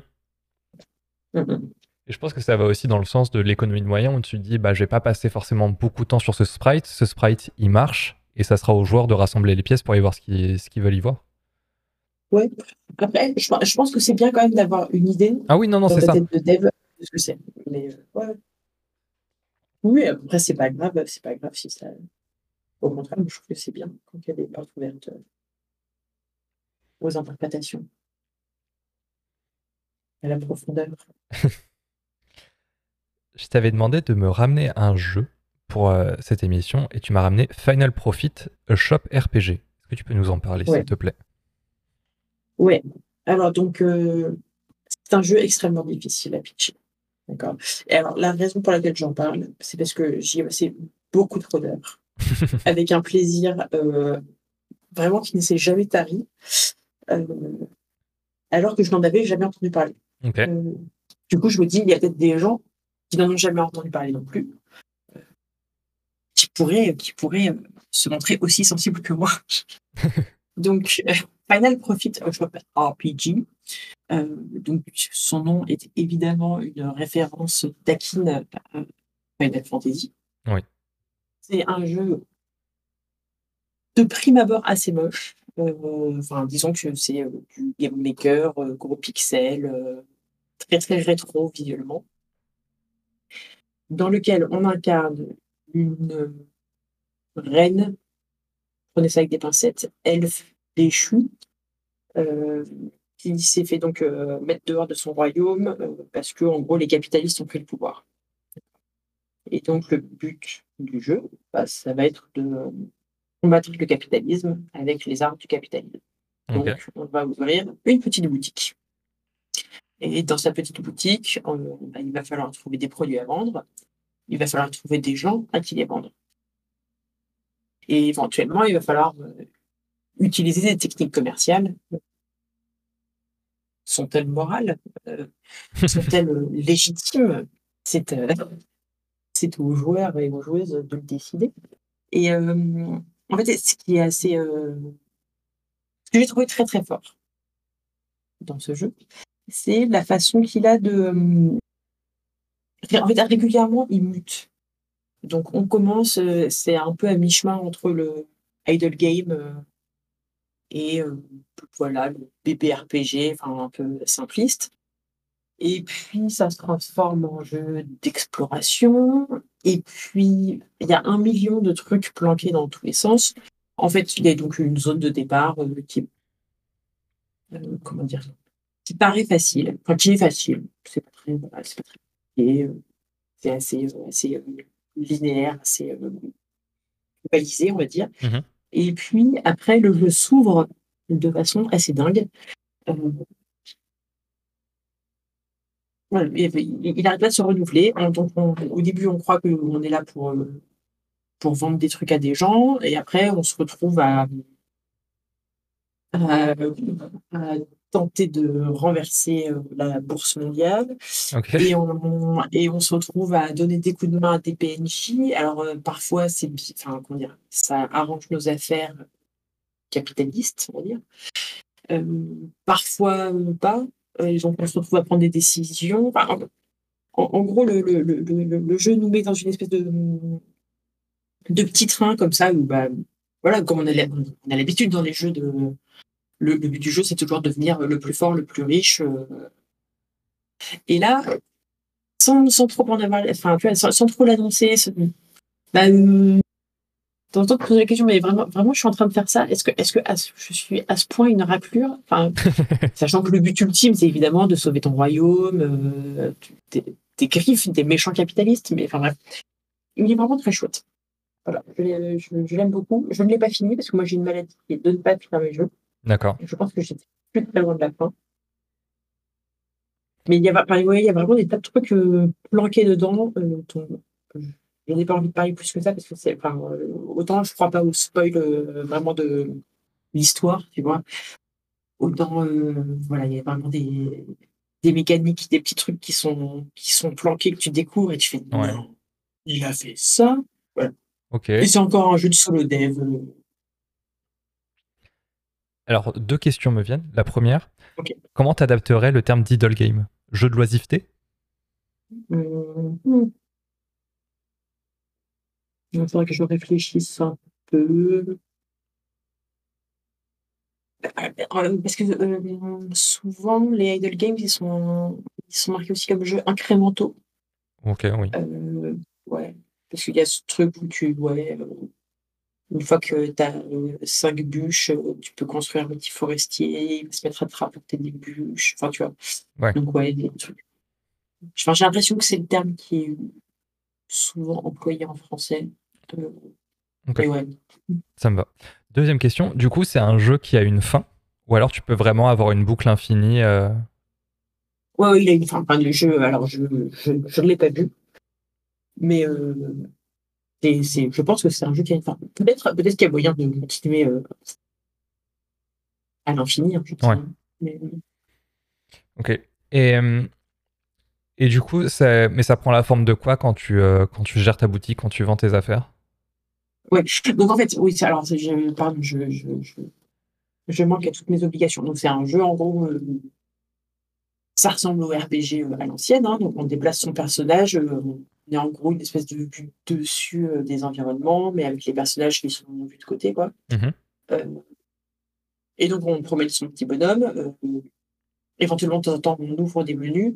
La, la, la première boutique, si je te dis pas de bêtises, en gros, simplement, tu te mets devant le, tu te mets devant le stand et puis tu appuies et donc ça pose, ça pose l'items sur la table, quoi. C'est ce genre-là, tu vois. Et les, clients entrent, et ils prennent et boum, euh, tu récoltes ta pièce, quoi. C'est très. Tu vois, c'est pas, euh, c'est pas genre, tu, tu dois pas lui dire bonjour madame, machin. Ouais, ouais. Euh, ça te fera 25 euros. en fait, c'est comment C'est il y a pas mal de trucs qui ressemblent un peu à. Ouais, je sais pas, tu sais, tous ces, tous ces jeux un peu. Euh, les espèces de RPG où tu as discuté avec des gens. Bah voilà, comme pas mal de personnages. pris des personnages complètement chelous. certains, tu vois, avec des motivations plus ou moins, moins claires. et puis, enfin, comment dire, leurs arcs narratifs s'entremêlent plus ou moins. Enfin, c'est tout en en, fait, pour, pour, moi, ce jeu, il est vraiment. Euh, il fonctionne sur moi parce que tu as à la fois le plaisir de l'exploration. Tu vois, ce truc où tu vas aller fouiller un peu chaque euh, élément du décor. Euh, tu vas trouver des trucs planqués ou, des trucs où tu comprends pas ce que c'est, mais après, ça prend du sens, tu vois. Mmh donc, tu as ce plaisir de l'exploration et puis tu as la boucle économique. Et je dis la boucle, mais en fait, c'est spirale parce que petit à petit, ça, tu vois, ça prend une ampleur euh, que tu n'avais pas du tout soupçonné au début. Quoi. Euh, boucle, boucle à la dopamine, plus euh, exploration. Ça, ok. Sur moi, ça marche bien. Ah, tu m'as donné... Tu m'as donné très envie d'essayer du coup. Ok. Bah, écoute, j'espère que ça te plaira. Parce que pour l'instant, la seule personne qui a joué sur mes conseils, fait ouais, bof.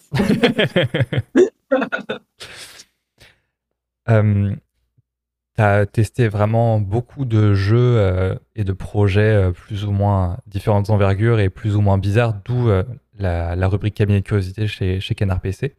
Est-ce que parmi tous ces jeux-là, il y a un jeu qui ressort comme étant le plus niche que auquel tu aies pu jouer? Hmm. Niche Niche ou est vraiment le plus étrange? Alors là, tout de suite, je pense à un truc, mais c'est pas vraiment c'est un peu triché parce que c'était pas vraiment un jeu, mais je me souviens d'un plus un toy ou un... En gros, c'était un truc. Je pense que c'était encore à l'époque du. Je sais pas si c'était encore à l'époque du Flash ou si c'était déjà du HTML5. Je ne sais pas. Toujours est-il que c'était un truc où en gros tu as vu une bouche en vue sagittale. tu vois, genre comme, Si, euh, comme, Si, on avait coupé euh, en deux par le milieu et qu'on regardait le côté. Et donc tu pouvais déplacer la langue pour voir quel son ça faisait. Et donc ça faisait ah, ah. Trop bien. Mais, mais c'était pas un jeu, tu vois, c'est un jouet, quoi. Il n'y a, pas de... a pas de progression, il n'y a pas de.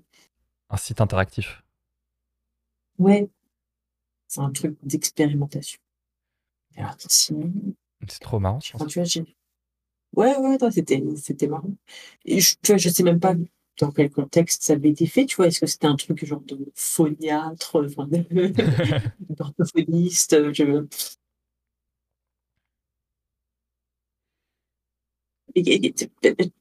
C'est une question que tu poses régulièrement aux gens, ça? Elle fait partie de mon conducteur, mais je l'ai surlignée pour toi. Ok. Et tu as des exemples de jeux de niche euh, que d'autres gens auraient... Euh, non, parce que là, tu me prends au dépourvu. Ok, ok, très bien. Mais par exemple, je peux penser, euh, bah, quand je préparais l'émission, je regardais un petit peu tes contributions chez Canard PC et j'avais essayé You Must Be 18 to Enter, qui était ce jeu en vue en ASCII où tu jouais un, un ou une adolescente, c'est pas nommé, qui va regarder du porno pour la première fois quand ses parents partent. Ah, c'est quelque chose. J'en ai testé tellement que. Et, et bah celui-là, euh, tu l'avais très bien euh, vendu parce que tu sais, ça dure que 5 minutes. Et, euh, mhm. et en fait, c'est vraiment une expérience à part entière où, où vraiment tu as le frisson de, parce que de temps en temps, il y a des bruits derrière toi où, tu te retournes pour voir si, si tu vas te faire choper ou non. Et ça, pour le coup, je l'avais trouvé très très niche. Ouais. Alors, du coup, parce que c'est quand même une expérience assez universelle, tu vois. Oui, oui. Donc, c'est pas si niche que ça. Non, non. tu vois, pour, moi, pour moi, les trucs niches, ça va être. Euh, j'ai les simulateurs de train, mais genre, tu vois, d'une période hyper particulière. Euh, ok. Où euh, de représenter le moindre le moindre bouton, le moindre levier, tu vois, ça, c'est des, des, trucs que je trouve assez fascinants. Quoi. Tu veux dire les jeux d'Agbou les jeux d'Agbu, par exemple, c'est souvent des jeux allemands aussi, ou polonais. Tout à fait. C'est juste une remarque euh, géographique. Hein. Euh, La géographie est une niche. Ça passe. C'est vrai. C'est vrai, non mais.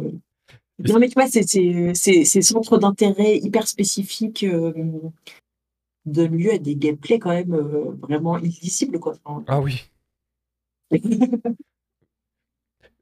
Mais je comprends la beauté dans la complexité. Et d'avoir un, un cockpit de F-16 reproduit à l'identique, je comprends mhm. l'intérêt que ça peut provoquer.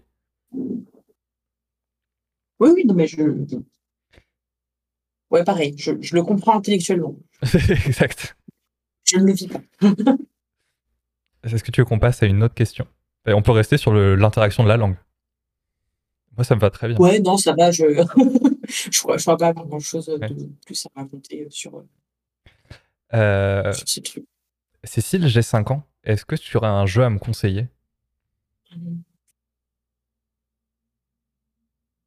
Alors déjà, félicitations, parce que pour euh, quelqu'un de 5 ans, je te trouve euh, très articulé.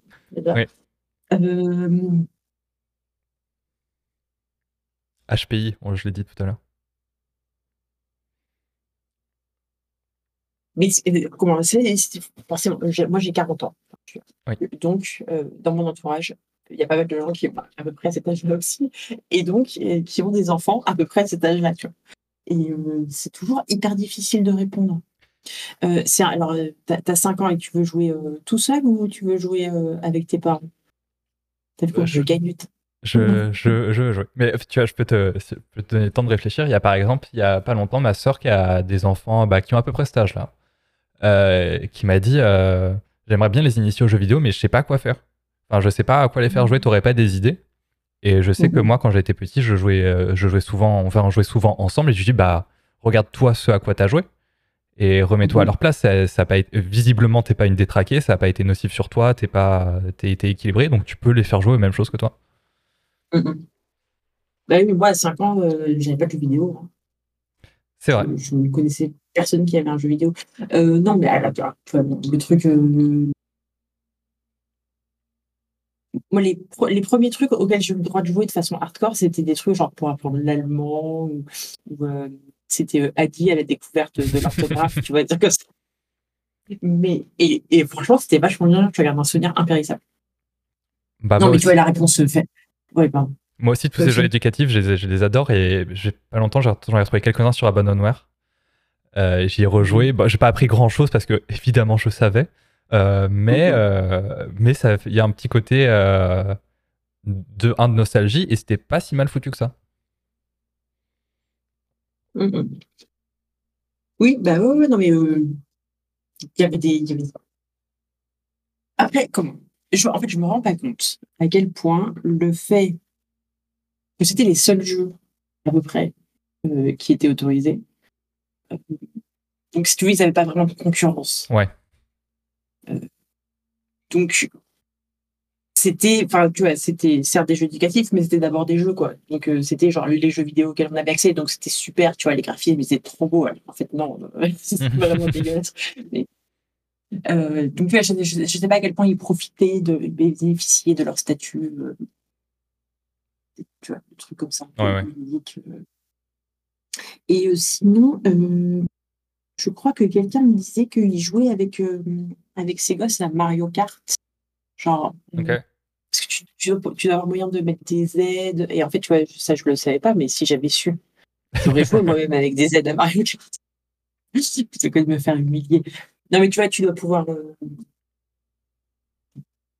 en fait, moi, j'ai tendance à penser que c'est quand même pas mal pour des enfants pas très grands de faire des trucs où ils sont pas tout seuls. Enfin, tu vois pour pas que ce, pour pas que ce soit un truc de garderie, mais pour que ce soit une, activité familiale.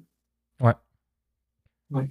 Après, encore une fois, il y, a probablement le côté où je suis vieille, et donc euh, comme euh, j'avais pas trop le droit de regarder la télé euh, et de jouer à des jeux vidéo, je vais peut-être intégrer ça. Mais après, tu vois, j'ai pas d'enfant, donc comme ça, je, oui, le problème est réglé. J'ai pas, j'ai pas exactement, j'ai pas posé la question. Ça m'arrange, ça m'arrange bien et je, et je juge pas euh, les gens dans leur foi parce que ça m'a l'air extrêmement compliqué d'être parent. J'avais lu euh, récemment, euh, je sais plus pourquoi, mais des articles justement sur l'impact des jeux vidéo sur, sur les enfants. Et mhm. notamment, un facteur qui était très intéressant, c'est que c'était un gros lien de, de facteurs sociaux, soit direct et indirect. Parce que justement, souvent, les enfants vont jouer avec leurs parents et du coup, ça renforçait positivement les relations, les relations parentales et aussi entre frères, frères et sœurs. Et aussi de jouer à des jeux qui avaient une valence multijoueur, ça permettait de consolider justement des acquis pour les interactions sociales dans la vraie vie. Mm, mm. Voilà. Donc, mon Mario Kart, euh, pas de Hein. Oui. Mais comment il y, a, il y a vraiment un truc, euh, tu vois, dans la, façon dont les gens accompagnent pas leurs enfants euh, avec les jeux, c'est sûr que ça fait des différences incroyables. un jour, je suis allée voir une pote qui habitait à Londres. Okay. vraiment ma vie, hein, mais et et cette pote avait une copine qui elle-même avait un fils qui devait avoir à l'époque 10 euh, ans, 11 ans, un truc comme ça, tu vois. Et donc, le, et le gamin, euh, voilà, on se retrouve pour manger, et le gamin était venu avec euh, lui-même un copain à lui. Donc, voilà, deux petits garçons de 10 ans, quoi. Et donc, voilà, on discute, donc, genre, me demande ce que je fais, donc voilà, je travaille dans les jeux vidéo. Et alors, ils étaient, mais incroyables. Genre, ils avaient un discours hein, mais articulé, euh, élaboré sur euh, la représentation euh, des femmes et des minorités dans les jeux vidéo, sur les jeux free-to-play, tu vois, genre sur sur quoi ils appuient pour que les gens pour que les gens continuent à jouer et tu vois qu'est-ce qui est faire qu'est-ce qui est pas faire. Enfin genre mais j'étais là mais oh mais pourquoi enfin tu vois genre c'est bon quoi je peux démissionner prenez mon travail et voilà. Et à contrario, euh, contrario j'ai aussi fréquenté des enfants, euh, des enfants du même âge, voire un peu plus âgés. Aussi. Comment dire, qui avaient beaucoup moins de recul sur leur pratique, quoi. Mais euh, oui, ouais. la façon dont la façon dont les parents transmettent ou pas leur pratique de voix, de jouer, ça a des conséquences incroyables. Et donc, c'est forcément vrai sur le reste. Et c'est pour ça que c'est vachement difficile d'être parent parce que tu vois. J'arrive à tout ça, avoir six petits êtres. Et c'est moi qui dois m'en occuper? Oh, oh là non. moi, je sais, mais je me rappelle pas quand je me suis douché la dernière fois et je dois m'en occuper. moi, ça va, c'était ce matin. Moi, c'était hier soir. Okay. Tout, va bien. Moi, je suis team soir pour la douche. C'est plus pratique. Ok, oui, oui, non, mais euh, c'est bien aussi. Moi, j'aime bien me laver le matin. Je t'avoue que euh, après, je me sens. Euh, tu vois, en fait, je, me sens fraîche. Je me sens prête à, affronter le monde. Eh ben, moi, je, suis team soir parce que quand tu te douches, après, tu vas te coucher. Enfin, mm, mm. plus ou moins. Alors que le matin, tu dois affronter le froid quand tu ressors de la douche. Et je trouve que la transition douche chaude à complètement habillé est terrible le matin. Mm, Ouais. Bah, et, ça permet de gratter du temps de sommeil aussi. Ouais. Et justement, moi, j'ai besoin de mon temps pour me réveiller. Ok. Euh, c'est une occupation euh, de plus pendant que, euh, pendant que mes paupières s'étaient Est-ce que tu as une lacune en jeu vidéo? Oh là là, j'en ai plein. Ok. Enfin, moi, j'ai l'impression que enfin, tu vois, que ce soit mon univers professionnel ou même les, les joueuses et les joueurs, j'ai l'impression que tout le monde euh, en sait beaucoup plus que moi et comprend beaucoup mieux que moi. Euh, euh, tu vois, déjà, je, ouais. je pensais pas à ma question comme ça, je pensais à un jeu dont tout le monde parle, auquel ah, toi tu n'as pas non, joué. Mais, pareil, pareil, évidemment. en fait, déjà, je dis comme comme les jeux AAA ont tendance à m'ennuyer très vite, euh, bah déjà, tout ça, c'est des jeux que j'ai pas vraiment fait. Quoi. Euh, là, je le confesse aujourd'hui, euh, j'ai joué deux heures à Red Dead Redemption 2 et, et j'ai pas encore joué à Cyberpunk. Et, et The Witcher, je me suis ennuyé très vite. Voilà, c'était pour les Qu'est-ce que. Enfin, non, mais alors, je suis très reconnaissante à Nintendo d'avoir fait, euh, d'avoir fait Breath of the Wild et Tears of the Kingdom parce que j'ai enfin pu jouer à des Zelda. Ok. Mais avant ça, avant ça, j'avais pas touché à un Zelda de ma vie. Euh, Tu vois, The Last of Us, pareil. J'ai joué, j'ai joué deux heures. Je me suis ennuyé à mourir. Ok. En plus, c'était gris, tu vois. non, mais et alors, et alors Bon, ça, ça c'est, on va dire que c'est des, des lacunes, euh, mais ça va, je vis bien avec. Oui. Mais il y a des trucs qui m'emmerdent un petit peu plus parce que j'ai l'impression que c'est des choses quand même intéressantes. Donc, j'ai joué à Dark Souls 2, euh, contrainte et forcée par le travail. C'était vraiment une épreuve. Mais tu vois, Elden Ring, je me dis, ça a l'air fabuleux, quoi. Et je suis sûr que ah bah, si j'étais un peu moins tanche, euh, ce serait chouette ça va être le jour et la nuit. Si ta seule expérience sur les Souls euh, de From Software, c'est Dark Souls 2, qui est euh, considéré comme le pire du studio, de passer sur le meilleur euh, qu'Elden Ring. Mais après, c'est vraiment. je comprends tout à fait qu'on n'approche pas à ce, à, à ce style de jeu et ces mécaniques. Et, et, après, un autre, une autre grande lacune, et tu vas voir, elle va être vaste, c'est les jeux en coop. Ok. Et alors, tu vois, autant j'ai hyper, enfin, sur le papier, j'ai hyper envie de jouer avec des gens. Là, je le confesse, parce que d'habitude, je dis non, c'est parce que j'aime pas les gens. C'est pas vrai. sur le papier, j'ai hyper envie de jouer avec des gens. Mais, euh, alors, déjà, il y a des contraintes euh, organisationnelles. Tu vois, il faut se mettre d'accord. Il faut dire, d'accord, jeudi à 20h30, on se retrouve. Alors que peut-être que jeudi à 20h30, tu vois, j'ai envie de m'effondrer euh, sur mon canapé. Oui. Mais bon, tu vois, donc il y, y, a un côté où tu donne une obligation. Et euh, il y a ce truc où j'ai l'impression j'ai l'impression d'être nulle. Donc j'ai l'impression que si je vais jouer avec des gens à un jeu, bah, je vais les enquiquiner. Tu vois, genre ils vont dire allez mais joue bien et moi je serai là et je ferai des efforts et je jouerai pas bien et ça va les agacer. Euh, et ça c'est le meilleur des cas parce que le pire des cas c'est que si on joue un, truc dans lequel je me sens à peu près compétente, si eux, ils font des conneries, je vais les détester. Bref, donc euh, voilà. Donc ma grande lacune, c'est euh, des gens pop. Tu vois, j'adorerais, euh, je sais pas, jouer à pas trop pas la Enfin, il y a des tas de trucs qui, qui, me font envie sur le papier. Et j'ai jamais pu me résoudre à. Et t'as jamais fait, par exemple, les We Were Here qui te font sentir vraiment super intelligent? Non. Ok. C'est vraiment des chouettes expériences, ça, pour le coup, parce que euh, mécaniquement, ça te demande rien, c'est juste ton cerveau. Ok. Bah, écoute, je note. Mais je comprends euh, tout à fait le fait de. Euh, en vieillissant, t'as pas forcément envie de te caler des rendez-vous en plus de ta journée normale pour, pour aller jouer. Je sais que moi, je, par exemple, Baldur's Gate, je joue en mode difficile parce que je le fais avec un copain, mais un copain qui est en France. Du coup, il faut qu'on se cale avec les 6 heures de décalage pour pouvoir se faire des sessions. Mmh. Ah. Ouais.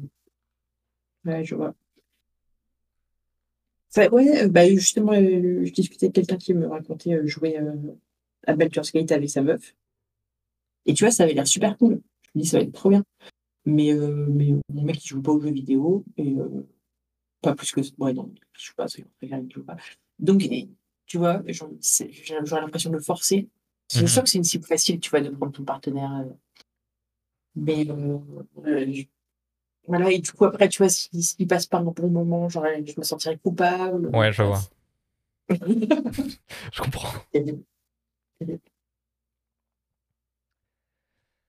Et je sais pas à quel point, tu vois, ça a à voir avec un truc de, de socialisation. Enfin, tu vois, les, premiers souvenirs de jeux en coop, enfin, à l'époque, c'était avant la coop, tu vois, c'était, c'était quand tu, quand tu te passais la manette. Euh, tu vois, ça se terminait toujours mal. Euh, T'en avais toujours un. Euh, parce que la, la, console elle était au petit frère de ma copine. Euh, et tu vois, à la fin, tout le monde s'engueulait. Euh, T'étais toujours frustré. T'étais frustré quand tu perdais. T'étais frustré quand l'autre gagnait. Parce que du coup, il continuait. Enfin, je sais pas, tu vois. Je comprends. Quand on joue tout seul, c'est très bien. Oui, oui, oui. Et c'est moi, je, je, regrette souvent dans des jeux euh, que une première feature mise en avant, ça soit le multijoueur. Où il y, a des jeux, j'aimerais bien y jouer juste contre, contre des bots et juste les éclater et me sentir fort. Ouais. Le problème, c'est que les bots, c'est vachement plus cher à faire que d'autres êtres humains qui achètent. Tout à fait. Mais il n'y a pas de serveur à entretenir. c'est vrai. C'est vrai. J'ai passé la dernière question de cette émission. Cécile. Non, déjà. Et oui, ça fait 1h40. Étouffement compris. Oh là là. Respect, euh, respect des horaires. Félicitations. Euh, Cécile, pourquoi tu joues? Parce que j'aime bien ça. Merci, à, dans un mois. Au revoir, merci beaucoup. C'était pas, pas vrai. Tu peux, tu peux développer. Ah, d'accord. non, mais ça m'arrangeait, tu vois. bah, ça, ça dépend. Ça dépend. Euh, des fois, euh, des fois, je joue parce que ça va me faire passer le temps plus vite. Euh, parfois, je joue parce qu'au contraire, ça permet de suspendre le temps. je joue parce que ça permet de me sentir fortiche, ou au contraire, ça me permet de pleurer un coup. Ça dépend, ça dépend des jeux, quoi. Ok. C'est probablement une réponse pourrie, mais. Non. le mois dernier, Thomas Merreur m'a dit parce que c'est mon travail. ok, waouh. Non, mais alors, tu vois, ça, je me sens. je, je, sais pas si je me sens chanceuse, mais en tout cas, je, je prends toujours du plaisir à jouer. C'est déjà pas mal. Et en, ouais, en revanche, j'ai beaucoup de mal à jouer par obligation. Enfin, tu vois, ça, ça m'arrive de jouer à des trucs parce qu'il faut que j'y joue, parce que c'est mon travail. Et c'est dur, C'est vraiment. Quand vraiment le jeu te plaît pas, euh, qui ne te parle pas et que tu es là et que tu te forces, c'est, ça, c'est dur. Ok. Je que c'est plus dur que de, se forcer à lire un livre. Euh, tu vois. Et ça, pourquoi euh, tu joues? je sais que ça, en ce moment, je me fais violence parce que j'avais, euh, j'avais craqué mon PEL là pendant les soldes de Steam. J'ai acheté trop de mm. jeux et du coup, faut que je me, enfin, je me force à, y jouer pour les finir. Mais c'est long. Mm, mm. C'est si long. Ouais, mais ça, alors ça, c'est vraiment un truc que je que je n'envisage pas. Euh, enfin, tu vois, si à un moment euh, un jeu me tombe des mains pour X ou Y raison, enfin, je, je vais pas me forcer à c'est quoi. Enfin, tu vois, la vie, la vie est trop courte. Non, non, Il y a trop de jeux qui ont trop de trucs à offrir pour euh, se forcer. Non, mais c'est. Il y a trop de trucs. Vas-y, vas-y. Attends, je termine. Vas-y. Il y, a juste, il y a aussi trop de trucs à faire qui sont cool aussi en dehors des jeux vidéo pour se forcer à jouer à des trucs euh, quand t'as faut dire. Non, tout à fait. Je disais ça dans le sens où euh, le temps que je m'accorde pour jouer, c'est je vois tous les jeux que j'ai achetés, il fait ah il faut que j'y joue et mais je sais pas auquel jouer et tout et j'aimerais bien tous les faire mais euh, j'ai plus la possibilité de, de passer 12 heures euh, consécutives sur un jeu. Ni physique, ni j'ai plus le, temps pour le faire. Mm. Mais, euh, mais non. Mais c'est pour ça aussi que c'est bien les, les soldes Steam d'avoir plein de démos pour, pour s'enlever cette voix dans ma tête qui dit joue à tes autres jeux. non, mais c'est qu'une démo, je peux, je, peux faire, je peux les faire, c'est qu'une démo. Mm, mm, je vois, je vois, je vois. Ça déculpabilise un peu. Exactement. Ça enlève de la pression, ouais. En tout cas, merci beaucoup euh, d'avoir pris le temps de répondre à mes questions.